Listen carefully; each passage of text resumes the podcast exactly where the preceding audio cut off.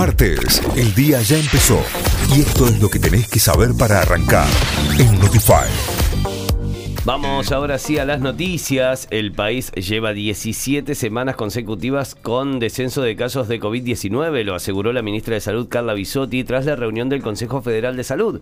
Durante el encuentro, los representantes de salud de cada provincia acordaron ir casa por casa para alentar la vacunación a nivel nacional. Las ventas en los supermercados aumentaron en julio un 4,2% interanual. En los comercios mayoristas las ventas crecieron en julio un 7,9% a nivel interanual y en los grandes centros de compra el incremento fue de 285,7% debido a que, eh, a que en igual mes de 2020 las operaciones en ese sector estaban paralizadas, por eso ese aumento tan grande, claro. Fallecieron 93 personas y hubo 1.538 nuevos contagios de coronavirus en Argentina. Las cifras alcanzan un total de 114 14.954 fallecidos y 5.251.940 que contrajeron el coronavirus en, desde que inició la pandemia. Estos son datos registrados oficialmente desde el inicio de la pandemia, según informó el Ministerio de Salud.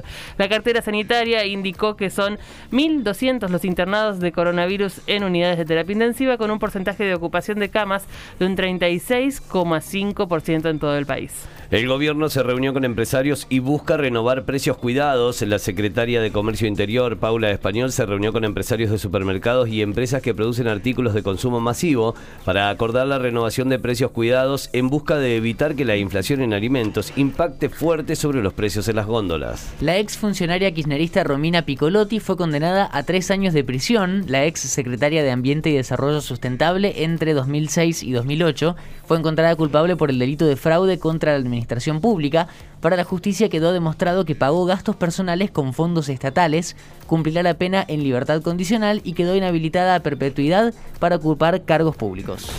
Notify, las distintas miradas de la actualidad para que saques tus propias conclusiones. De 6 a 9, Notify, plataforma de noticias.